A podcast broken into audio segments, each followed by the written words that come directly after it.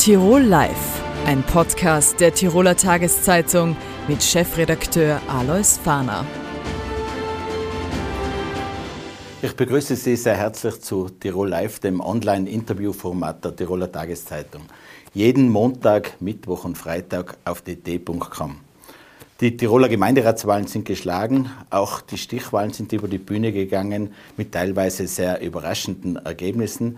Wir sprechen darüber, wie sich das vielleicht auch auf die Landespolitik auswirken wird. Zu Gast im Studio darf ich begrüßen den Politikwissenschaftler Philipp Umek. Grüß Gott. Danke für die Einladung. Äh, Herr Umek, die Wahl ist geschlagen. Gibt es aus Ihrer Sicht äh, größere Trends, die sich jetzt vielleicht ableiten lassen? Man hat schon gesehen, dass sich die Gemeindepolitik insgesamt jetzt in diesem Wahlkampf ein bisschen professionalisiert hat, würde ich sagen. Ein rezentes Beispiel jetzt Thomas Suitner, der junge Kandidat in Axams, der durch einen großartigen Wahlkampf über Social Media und in der Gemeinde auch klassisch der Besuch in den Haushalten schon sehr viel wettgemacht hat. Und da hat sich viel aufgetan, meiner Meinung nach. Äh, die Stichwahlen haben auch einige Überraschungen gebracht. Gerade jetzt in Schwarz gibt es quasi einen Machtwechsel von der ÖVP, Langzeitbürgermeister Lindner, hin zur SPÖ. Äh, was waren da aus Ihrer Sicht ausschlaggebend, dass es doch in sehr vielen Orten, äh, Städten zu einem Wechsel gekommen ist? Schwarz ist ein gutes Beispiel dafür eben, dass wir doch eine sehr lange Amtszeit gesehen haben. Da wünschen sich die Menschen die Erneuerung. Und das haben wir insgesamt in den Stichwahlen gesehen, dass circa die Hälfte der Stichwahlen auch eine tatsächliche personelle Erneuerung in den Gemeinden gebracht hat, was auch demokratiepolitisch äh, wes wesentlich ist und sehr relevant ist. Äh, gestern hat die ÖVP zwei wichtige Städte verloren, Schwarz-Hall.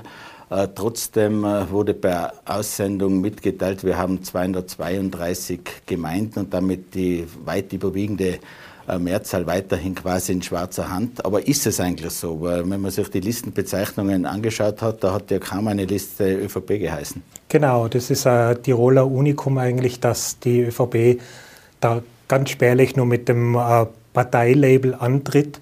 Das scheint ihre bevorzugte Wahlkampfstrategie zu sein. Das war jetzt nicht nur dieses äh, Jahr so, wo wir auch ÖVP bundespolitisch äh, das besser verstehen hätten können, sondern es war auch in der Vergangenheit so. Gleichzeitig hat man allerdings gesehen, dass jene Parteien, die mit einem starken Label, mit seiner politischen Marke antreten, wie zum Beispiel die MFG, tatsächlich auch gut realisieren hat können, denn so ein Markenbezeichnung, sein Parteiname gibt den Wählerinnen und Wählern ja doch Orientierung. Bei der MFG, die haben sich so deklariert, die anderen Parteien fast nirgends. Äh, hängt es vielleicht nicht auch damit zusammen, dass die Wählerinnen und Wähler in den Gemeinden eigentlich mit Parteipolitik nichts oder wenig zu tun haben wollen? Ich glaube, da fehlt teilweise auch die Orientierung und es ist äh, auch durch das, dass wir kleine Gemeinden haben, ist es schwierig, geeignete Personen zu finden, die dann auf die Liste gehen. Ist man dann parteifrei und quasi unabhängig oder deklariert sich zumindest so, tut man sich da leicht auch das betreffende Personal zu finden. Sie haben zuvor die MFG angesprochen. Sie ist doch in den meisten Gemeinden zumindest reingekommen, wo sie angetreten ist. Äh, wie sehen Sie das auch mit dem Thema Impfen? Da ist ja jetzt sehr vieles freigegeben worden. Hat man dann die Luft, noch bis zur Landtagswahl da weiterzumachen, äh, wie in den Umfragen sicher einzuziehen, oder wird da vielleicht die Luft ausgehen? Ich habe das jetzt eher weniger richtungsweisend für die kommende Landtagswahl gesehen, sondern eher aus diesem Standpunkt, dass sie doch äh, geschafft haben, in sehr kurzer Zeit über Social Media und ihren eigenen Kommunikationskanäle sehr stark zu mobilisieren. Das ist ein starkes Zeichen. Das hat mich ehrlich gesagt auch sehr überrascht. Das ist offensichtlich gut gelungen. Da sehen wir, da schlummert ein großes äh, Wählerinnenpotenzial auch, das sich bisher im Angebot offensichtlich teilweise nicht wiedergefunden hat. Andererseits hat man natürlich auch gesehen, dass viele Wählerinnen und Wähler von der FPÖ dort gewechselt sind. Es sind relativ viele Bürgermeister, Bürgermeisterinnen auch aus dem Amt äh, abgewählt worden, vielleicht mehr sogar als bei vorangegangenen Wahlen. Gibt es da einen besonderen Grund dafür? Ja, das hat, glaube ich, auch eben mit der besonderen Dynamik in den Gemeinden zu tun, dass wir jetzt schon in den Gemeindenstuben teilweise etwas eine, eine Überalterung fast äh, gesehen haben und da war der große Wunsch nach Erneuerung halt klar da. Das ist insofern aber auch wichtig, dass das eben passiert und eben, wie eingangs schon gesagt, ein gutes Zeichen auch, dass es über die Wahlen gelingt, auch hier wieder neues Personal zu rekrutieren. Äh, die Wahlkämpfe waren auch Corona-bedingt zum Teil anders, auch als bei früheren Wahlgängen. Es hat sich vieles über die sozialen Netzwerke auch abgespielt, zum Teil aber schon natürlich auch über die persönlichen Kontakte. Was glauben Sie, gibt es da neue Trends, die man vielleicht auch äh, für quasi normale Zeiten dann wieder mitnehmen wird? Ja, bisher war es oft so, dass die Gemeindeebene etwas hinterhergehinkt ist, im traditionellen Wahlkampf verhaftet, viel mit Plakatwerbung, was natürlich kostenintensiv war. Da sehen wir, dass eben gerade über Social Media jetzt ganz, ganz viel äh, passiert ist.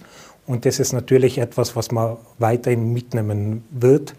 Wie sich das dann in sechs Jahren wieder äh, zeigt, ist, steht natürlich in den Sternen. Denn man darf nicht vergessen, in der langen Zeit, da kann sich allein was die Plattformen betrifft, wieder viel tun.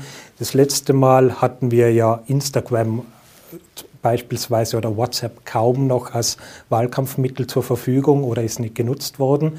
Das war dieses Mal sehr, sehr stark. Das kann in sechs Jahren schon wieder ganz anders ausschauen. Äh, die Wahlbeteiligung war ja auch in der Vergangenheit bei, gerade bei Gemeinderatswahlen überdurchschnittlich hoch, wahrscheinlich auch, weil man viele der Kandidatinnen und Kandidaten kennt. Äh, gestern bei der Stichwahl äh, gibt es doch eine sehr große Bandbreite, quasi zwischen 40 und fast 75 Prozent. Äh, ist das ein allgemeiner Trend oder ist das einfach je nach Spannung in, der, in den Ortschaften? Da hat man jetzt wieder in der Stichwahl gut gesehen, was es für Gefälle zwischen großen und kleinen Gemeinden gibt. Die kleinen Gemeinden die haben alle ganz starke Wahlbeteiligung, über 70 Prozent gehabt. Da sieht man, der Wahlsonntag, das ist ein sozialer Akt, da geht man hin, teilweise auch aus sozialer Kontrolle. Man lässt sich gerne sehen bei der Ausübung seiner Bürgerinnenpflicht. Und da funktioniert das noch sehr gut. In den größeren Gemeinden jedoch, da lasst es schon etwas nach. Und wie Sie richtig gesagt haben, da ist die persönliche Bekanntschaft mit den Kandidatinnen und Kandidaten nicht mehr so stark. Und da ist man dann dementsprechend weniger motiviert. Obwohl Gerade in Gemeindenwahlen zählt die einzelne Stimme ja so viel wie sonst kaum wo. Das haben wir ja gerade da gesehen, wo es auch ganz, ganz knapp beziehungsweise zur Stimmengleichheit gekommen ist. Äh, Schwarz ist gestern quasi in Frauenhand gekommen, aber wenn man es sich insgesamt anschaut, ist die Zahl der Bürgermeisterinnen nicht wirklich gestiegen. Gibt es da spezielle Gründe dafür aus Ihrer Sicht, wieso das noch immer so männerdominiert ist?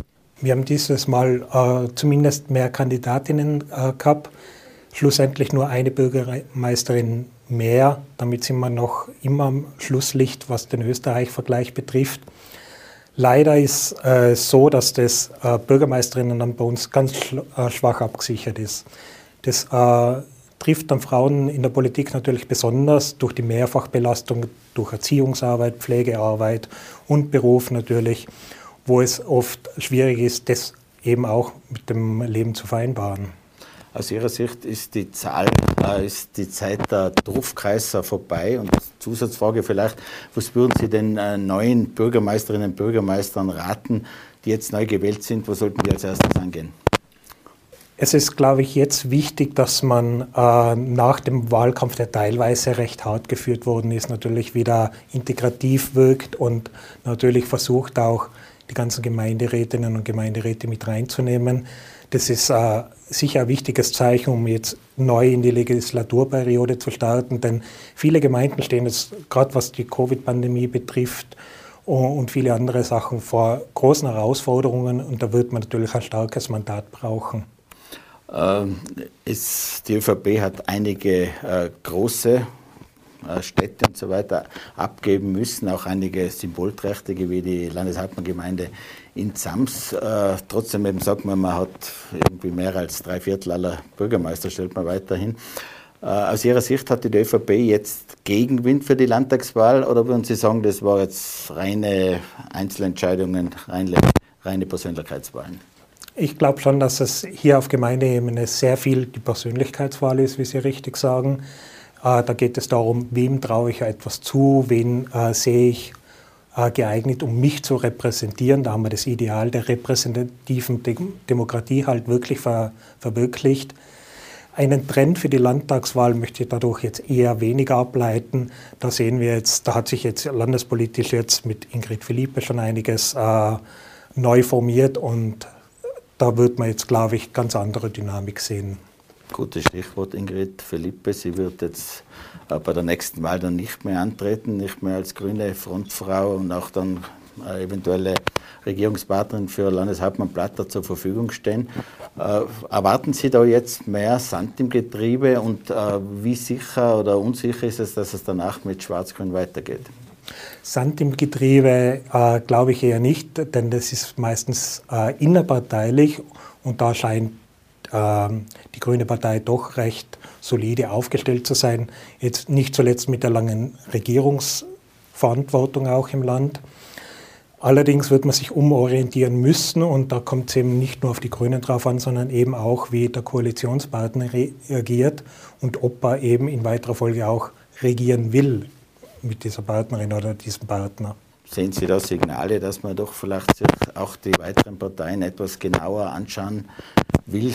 Vor allem die SP natürlich drängt seit genau. längerem in die Regierung. Es ist natürlich wahlstrategisch klug, sich da alle Optionen offen zu halten, nicht zuletzt eben, um auch den eigenen Koalitionspartner, den jetzigen noch, dementsprechend unter Druck setzen zu können. Wenn man mehrere Angebote hat, und die hat ja die ÖVP, sie kann ja quasi aus dem Vollen schöpfen, dann macht es natürlich Sinn, das auszunutzen, weil man dann in weiteren Koalitionsverhandlungen auch nach der Wahl natürlich dementsprechend besser agieren kann. Manche Beobachter erwarten, dass es jetzt äh, vielleicht doch etwas Druck geben könnte, auch auf die ÖVP, noch einmal personell was zu verändern, mit Blick auf die Wahl, dann auch äh, mit Blick auf eine mögliche Kronprinzessin, Kronprinzen für Landeshauptmann Platter. Man weiß ja nicht, ob er dann die ganze Periode durchdienen will oder nicht. Was erwarten Sie da? Das ist jetzt noch schwieriger äh, zu schätzen, wie oft im Vorfeld der Wahlen. Da ist unsere Aufgabe in der Politikwissenschaft eher die retrospektive Analyse. Deswegen würde man da jetzt hart an, da mir irgendwo festzulegen, ehrlich gesagt. Herr Umek, danke schön für das Kommen, danke für das Gespräch. Danke für die Einladung. Seit über zwei Wochen tobt der Krieg in der Ukraine nach dem russischen Angriff. Es gibt auch hierzulande Sorgen, Ängste in der Bevölkerung und eine sehr große Hilfsbereitschaft.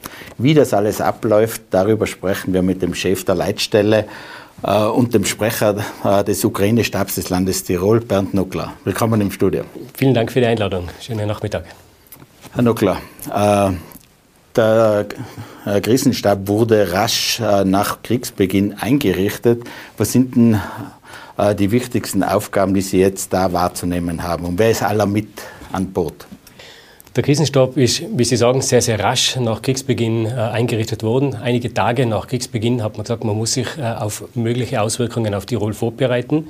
Zunächst vielfältig, äh, einerseits die direkten Auswirkungen der Ukraine-Krise auf äh, das Land Tirol mit möglicherweise Flüchtlingen. Dann natürlich auch die Energieversorgung, äh, wie, schaut, wie kann das ausschauen.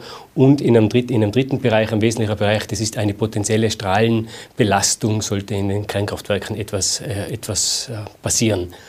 Die äh, beiden Sachen Kernkraftwerke und, und ähm, Energie sind werden beobachtet äh, und können gelöst werden, beziehungsweise sind, sind in Vorbereitung. Jetzt äh, geht es darum, dass sich der Ukraine-Stab mit den Auswirkungen, wenn Flüchtlinge nach Tirol kommen sollten, beziehungsweise auch die Hilfe, die von Tirol aus an die Ukraine und in den Nachbarstaaten möglich ist, dass wir uns damit sehr, sehr intensiv beschäftigen. Es sind ja bereits Millionen über die Grenze der Ukraine äh, in Nachbarländer geflüchtet, vor allem nach Polen, aber auch Moldau, Rumänien. Äh, wie viel sind denn jetzt mittlerweile Flüchtlinge nach Tirol gekommen? Wie viele Flüchtlinge jetzt ganz genau in Tirol sein, ist, ist äh, nicht ganz klar noch. Äh, es existiert oder es gibt erst seit letztem, seit letztem Wochenende, also seit Freitag, äh, diese neue EU-Richtlinie, die ist jetzt in Kraft getreten und jetzt kann man die, die ukrainischen äh, Flüchtlinge auch erfassen. Das passiert seit Samstag und wir hoffen, dass wir in den nächsten Wochen einen guten Überblick bekommen. Vor allem, dass wir all diejenigen jetzt erfassen, das macht die Polizei, die in den letzten zwei Wochen schon nach Tirol gereist sind, weil sie Bekannte, weil sie Verwandte, weil sie sonst irgendwie Freunde in Tirol haben und dort auch unterge untergebracht worden sind in den letzten zwei Wochen. Und die müssen jetzt in der nächsten Zeit erfasst werden. Es war letzte Woche Innenminister Karner auch in Tirol. Äh, das Ministerium hat sich etwas zurückgehalten mit Zahlen, wie viele Flüchtlinge kommen könnten, für wie viele man auch bereit ist. Wie schaut es denn da in Tirol aus? Es sind ja auch sehr viele Private, die Quartiere gemeldet haben, aber wahrscheinlich wird man ja auch von öffentlicher Seite, von Firmen, von großen Institutionen äh, mögliche Quartiere einmelden müssen. Genau, also es haben, den, es haben sich in den letzten Wochen, und ich habe da jetzt einen Stand, der ist von letzter, von letzter Woche, äh, etwa 3.000 bis 3.500 äh, also es sind 3.000 bis 3.500 Betten Unterkünfte gemeldet worden. Die werden laufend jetzt äh, kontrolliert, angeschaut, ob sie auch tatsächlich zur Verfügung stehen, äh, ob, sie, ob sie angemeldet sind vom Strom, ob sie vom Wasser angemeldet sind, wie welche Familien oder wie viele Personen dort tatsächlich auch äh, für einen längeren Zeitraum untergebracht werden können. Äh, das wird jetzt gemacht. Äh, da gibt es auch jetzt schon Unterkünfte, die sind sozusagen freigegeben und Leute, die, die sich derzeit jetzt registrieren lassen in dem Haus Marilac, äh, die können dann an diese Unterkünfte dann weiter vermittelt werden. Also Sie raten natürlich allen, die nach Tirol kommen, sich möglichst schnell registrieren zu lassen, weil dann ist man erstens registriert, aber man hat dann auch die Krankenversorgung, könnte in den Arbeitsprozess einsteigen. Da wurde ja sehr vieles sehr unbürokratisch gemacht. Genau, also der Prozess im Haus Marilac für alle die, die jetzt nach Tirol kommen, äh, schaut so aus. Es gibt diese Registrierung, diese, diese Erhebung, Personendatenerhebung, äh, das macht die Polizei. Dann gibt es daneben einen medizinischen Check, einen Covid-Check. Äh, es wird auch vorbereitet, dass ähm, Tuberkulose-Röntgen möglich ist. Und dann gibt es einen, einen Erfassungsbogen, wo man zum Beispiel auch erfasst, äh, sind es irgendwelche speziellen Berufe, die wir momentan gerade brauchen. Ähm, Kinderbetreuungspersonal, äh, Lehrer, ähm, diplomierte Pflegekräfte, Ärzte, äh, Übersetzer. Äh, da fragt man natürlich auch nach, äh, ob eine gewisse Qualifikation da ist, weil man diese ukrainischen Personen dann auch relativ bald, nachdem sie sich einmal äh, niedergelassen haben, vielleicht ausgerostet haben, äh, eine erste, wenn man so sagen kann, sich ein bisschen, bisschen erholt haben, sofern das überhaupt möglich ist für sie, dass man sie dann natürlich auch in den Arbeitsprozess oder in eine Tätigkeit mit einbinden kann. Nach der bisherigen Erfahrung, das meiste werden wahrscheinlich Frauen sein, Frauen mit ihren Kindern auch. Äh, wie sind da in, in, etwa die Zahlen und äh, ist dann auch in den Kindergärten, in den Schulen schon Vorsorge getroffen, dass man die äh, mit betreuen kann?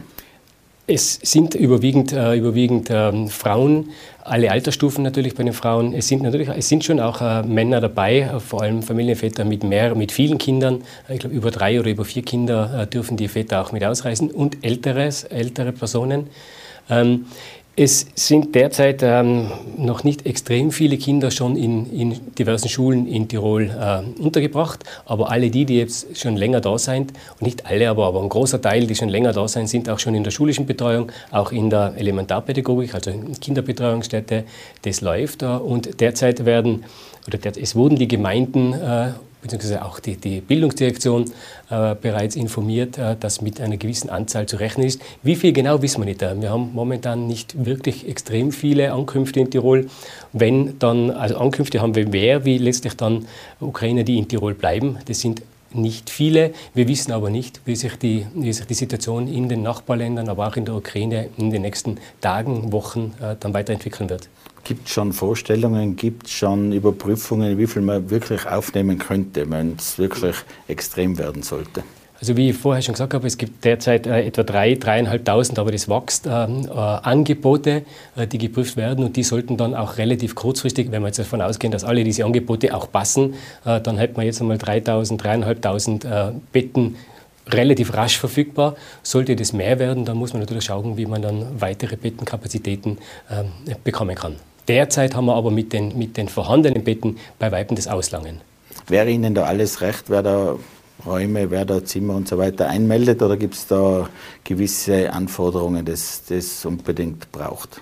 Es gibt gewisse Anforderungen, es gibt eine Checkliste. Also alle eingemeldeten Unterkünfte werden, werden von äh, Mitarbeitern des Landes oder der BH in der Stadt Innsbruck also die Stadt, äh, werden auch dementsprechend kontrolliert, dementsprechend äh, äh angeschaut. Äh, Gibt es eine Checkliste und wenn äh, diese wesentlichen Inhalte dann erfüllt werden, dann können sie auch dann letztlich vergeben werden. Es ist ja die Hilfsbereitschaft, die Solidarität sehr groß. Äh, es wird gespendet, es geht um Geldspenden, Sachspenden und so weiter. Was ist denn Ihnen auch jetzt von der Stabstelle her am liebsten? Wo, wo kommt denn die Hilfe am besten an? Also mit Abstand am, am besten und am, am, am sinnvollsten und zielführendsten sind jedenfalls Geldspenden. Auch wenn das manche äh, nicht ganz gern hören wollen oder nicht, nicht wirklich verstehen können.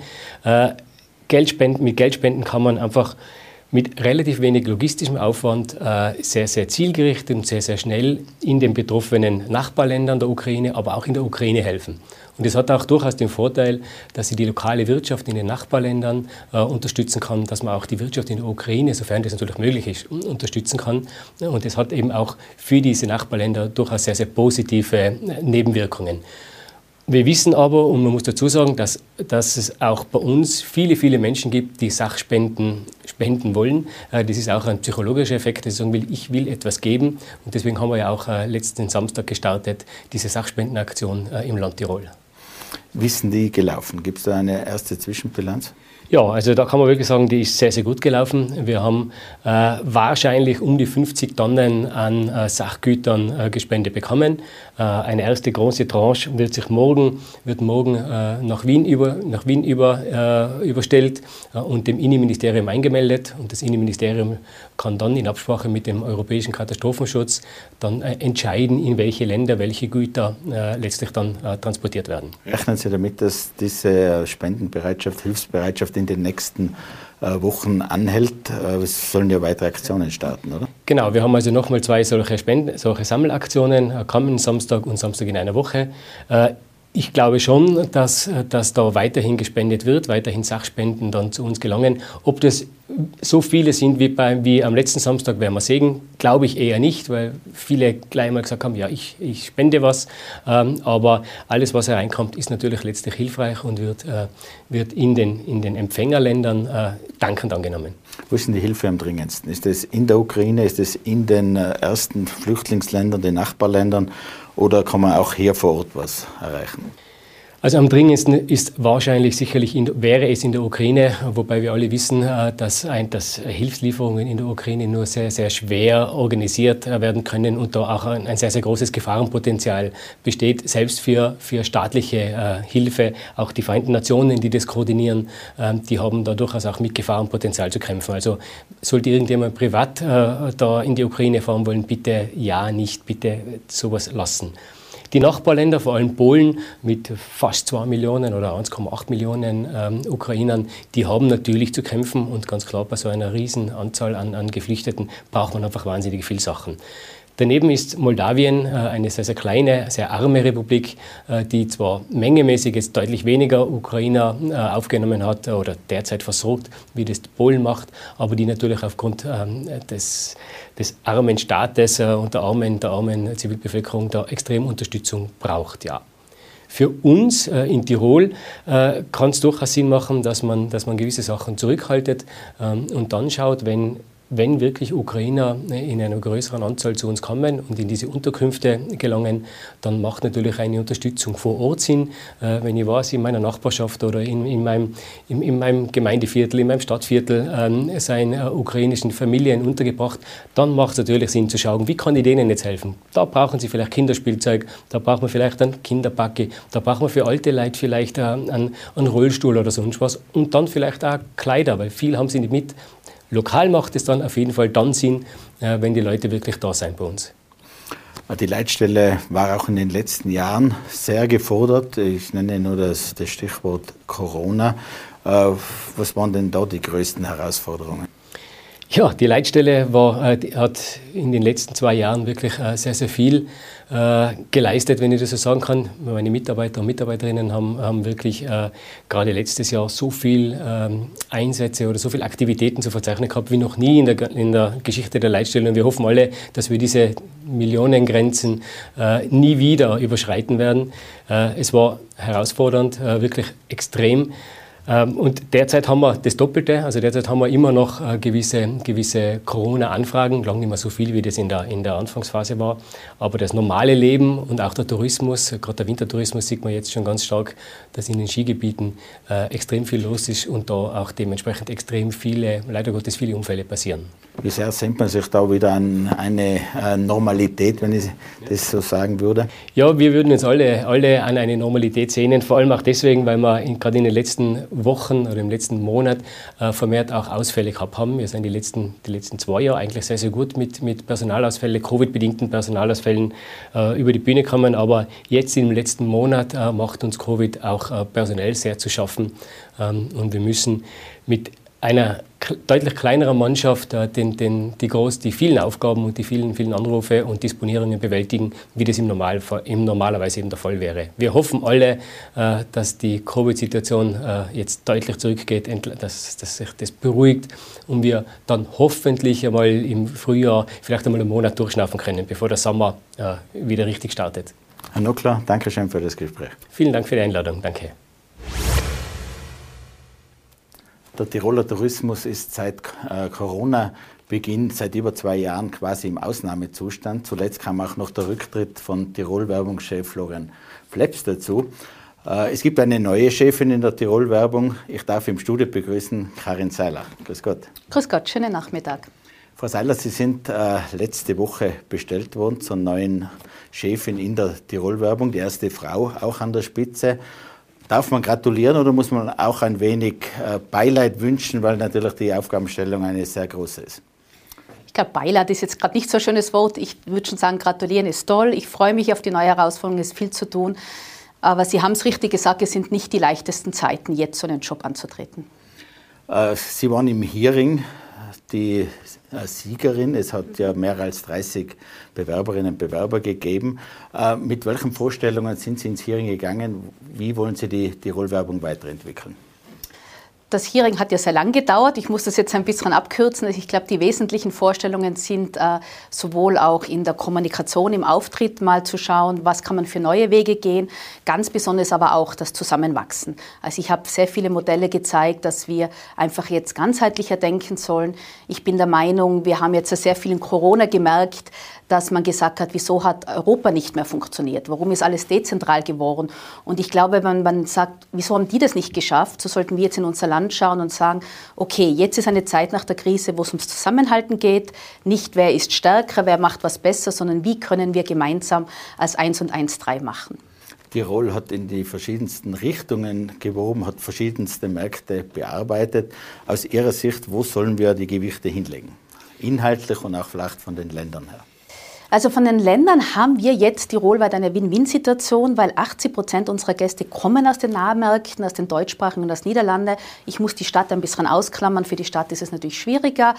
Das ist jetzt ein Pluspunkt für uns. Das ist sehr gut, weil diese, gerade jetzt nach Corona suchen auch die Leute ein sicheres Land mit der Nähe, auch mit der Kühle und mit all dem, was Tirol bieten kann. Und bei dem Wie muss ich auch sagen, bin ich ganz froh. Ich habe mich jetzt mit dem Hearing sehr mit, der, mit dem beschäftigt. Die Tirol-Werbung hat jetzt drei Zielgruppen eingeführt und nur mehr eine sind so die ganzen aktiven Sportler. Früher war ja Tirol immer sehr das Sportland. Mit dem Sportland haben wir uns, äh, ich sage auch ein bisschen differenziert zu Südtirol oder Salzburg. Jetzt haben wir auch die die Zielgruppe der genussvollen äh, Reisenden und auch der erholungssuchenden Familien. Und das finde ich sehr gut, weil das sind aktuell die Urlaubsmotive nach zwei Jahren Corona. Die Leute wollen Spaß, sie wollen Leichtigkeit, sie wollen Freude haben, Kraft danken in der Natur.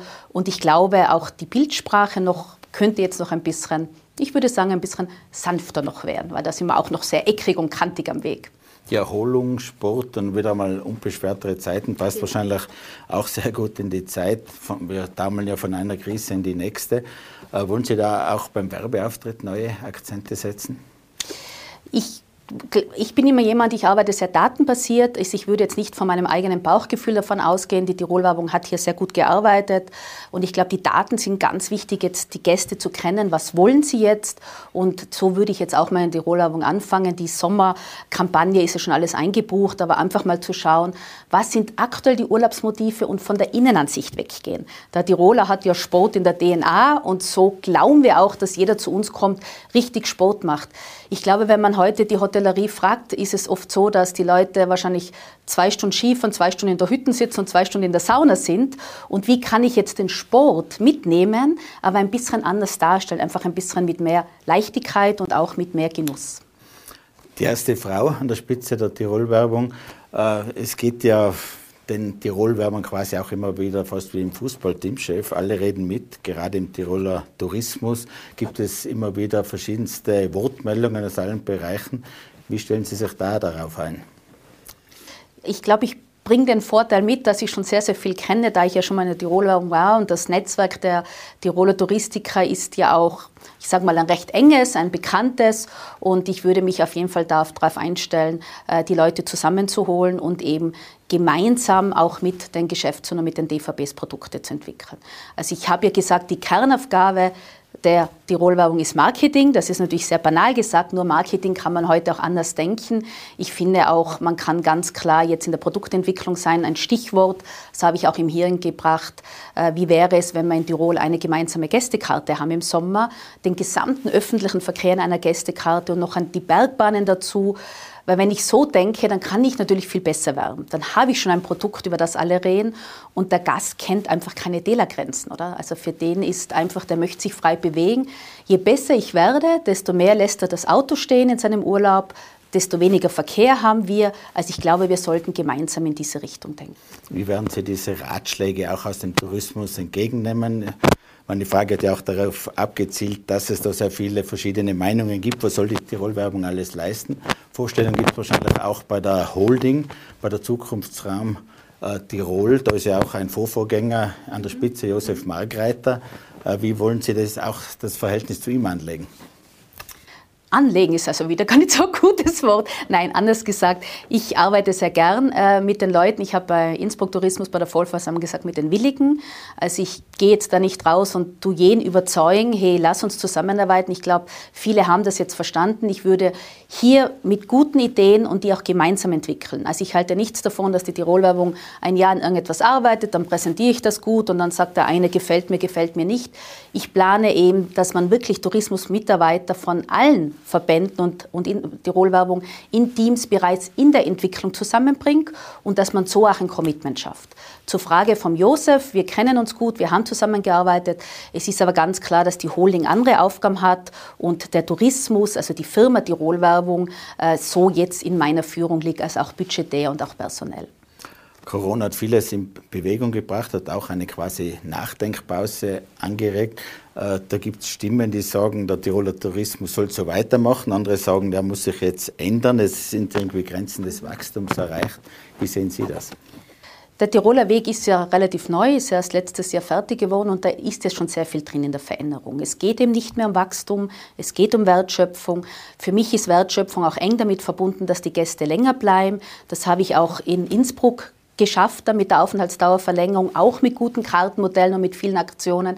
Und ich glaube, auf das müssen wir setzen, dass die Gäste, was da bleiben, hier länger bleiben, uns auch als Haupt Sommerurlaubsdestination machen. Also das wäre für mich auch ganz wichtig. Wir haben nicht nur den Winter, wir sollten zu einer Ganzjahresdestination kommen, erleichtert natürlich auch die ganze Mitarbeitersituation. Und ja, also es gibt, äh, ich glaube, wir haben einiges, auf das wir ansetzen können nach dieser ganzen Zeit. Es gibt da vieles zu tun, aber es ist auch schon sehr viel da, auf das man aufbauen kann.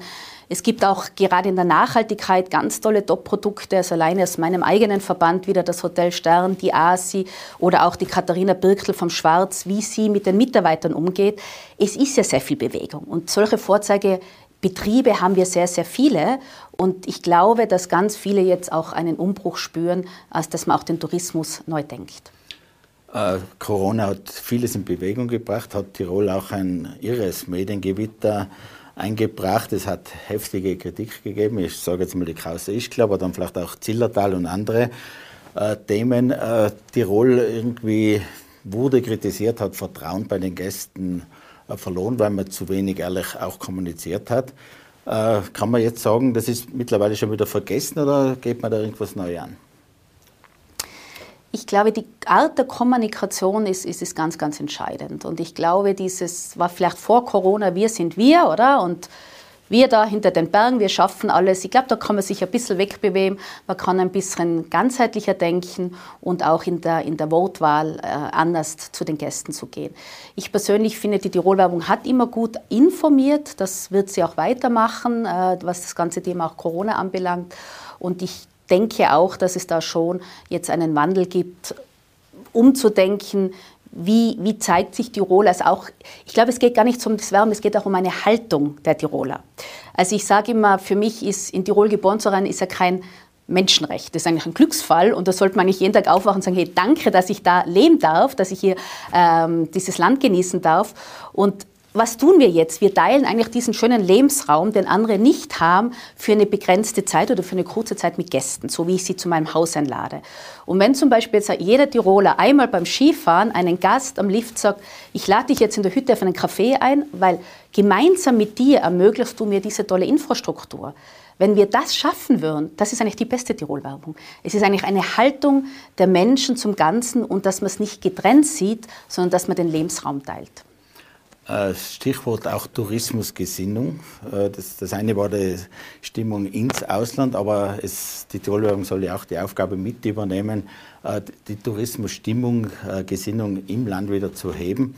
Gibt es da Ansätze, weil das hat doch in den letzten Jahren sukzessive gelitten?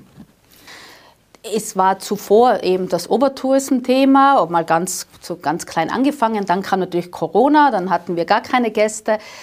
Man hat sich ja mit dem auch sehr im Tiroler Weg beschäftigt. Stichwort das Nachhaltigkeitsthema ist ja auch hier sehr groß. Aber ich sage mal, woher kommt denn das Nachhaltigkeitsthema? Also die Frage ist ja eigentlich, wo ist der Konflikt? Oder? Und wenn man diesen Konflikt bis zum Ende dankt, also Einstein hat schon immer gesagt, wenn ich ein Problem habe, konzentriere ich mich 90 Minuten meiner Zeit auf das Problem. Und wenn wir das zu Ende denken, ich nehme mal an, dann wird es der Verkehr sein. Vielleicht ist es auch noch was anderes. Aber da spürt man es, oder? Die überfüllten Parkplätze, die Straßen. Auch ganz klar mit dem Tagestourist. Also wir müssten eigentlich schauen, den Tagestourist zu einem Nächtigungstourist zu bringen, dass wir den Verkehr ähm, äh, reduzieren oder auch das, was jetzt im Zillertal passiert. Also ich glaube, wenn wir beim Verkehr ansetzen, auch mit so Ideen, dass wirklich der Tagesgast beim Parkplatz was zahlt, der Nächtigungsgast nicht. Oder dass eventuell das Eintagesski-Ticket gleich viel kostet wie der Zweitagesskipass. Also in diese Richtung sollten wir denken. Wenn wir das Problem also geringer machen, reduzieren, dann glaube ich, kommt automatisch wieder die Tourismusgesinnung. Die Tirol-Werbung wirbt sehr oft mit unberührten Landschaften, Tiefschneehängen, äh, Almhütten und so weiter. Natürlich, Sie haben es angesprochen, gibt es den Verkehr, gibt es quasi auch einen mitindustrialisierten Tourismus, wo einfach sehr viel los ist, Menschenmassen. Mhm. Äh, der Tobias Moretti hat einmal bei einem Jubiläum der Tirolwerbung gesagt, genug ist genug. Mhm. Wie sehen Sie das? Gibt, sind die Grenzen des Wachstums erreicht oder muss man da im Einzelfall entscheiden? Da ist ja auch schon, sind ja auch schon Akzente gesetzt worden, Stichwort die Bettenobergrenze, Stichwort auch keine Chaletdörfer mehr. Ähm, ich glaube, dass auch hier man, wie gesagt, mehr auf die Qualität setzt, mehr schaut, wie schaffe ich, wo ich investiere, auch nicht mehr so den nur spitzen Saisonstourismus, sondern wo ich investiere, habe ich Potenzial für einen Ganzjahrestourismus. Und äh, ja, ich denke sehr wohl, dass man hinschauen muss, dass es nicht mehr um mehr, mehr geht. Aber ich glaube eben auch, man kann es ein bisschen runterbrechen, wie ich gerade gesagt habe. Ich glaube, wir haben tausende von Gästen, die nur für einen Tag kommen. Und das ist per se auch weder nachhaltig noch bringt sehr viel für die Wertschöpfung. Und wir haben natürlich auch Tausende von Leuten, die durchfahren. Im Sommer fährt jeder zweite Deutsche nach Südtirol. Das ist ja eigentlich komplett das gleiche Produkt. Und da muss man sich die Frage stellen, warum fahren die zwei Stunden länger? Was ist dort anders wie bei uns und wie kann ich sie für Tirol gewinnen? Was geben Sie Ihrem Nachfolger, Ihrer Nachfolgerin für Innsbruck dann vielleicht als Wunsch mit auf den Weg? Also ich es, es, fällt mir sehr schwer, das Unternehmen zu verlassen. Ich habe ja da mit meinem Team wirklich sehr, sehr viel geschafft. Wir haben es nach innen und außen die Firma neu aufgestellt. Und äh, ja, ich gebe meiner Nachfolger, Nachfolger mit, dass sie so mit Herzblut für den Tourismus, für den Städtetourismus insbesondere arbeitet, weil die brauchen es jetzt wirklich. Und dass sie ja mit dem tollen Team wieder richtig dort zurückkommt, wo, äh, wo wir mal früher waren, für auch unsere ganze Städtehotellerie. Frau Seiler, danke fürs Gespräch, danke fürs Kommen. Dankeschön. Meine Damen und Herren, das war Tirol Live. Ich bedanke mich bei Ihnen fürs Zusehen. Sie können unsere heutigen Gespräche nachhören auf Podcast und natürlich auf dt.com nachsehen und in der Tiroler Tageszeitung die wesentlichen Inhalte nachlesen. Wir freuen uns bereits wieder auf die nächste Sendung. Dankeschön, auf Wiedersehen. Tirol Live, ein Podcast der Tiroler Tageszeitung. Das Video dazu sehen Sie auf tt.com.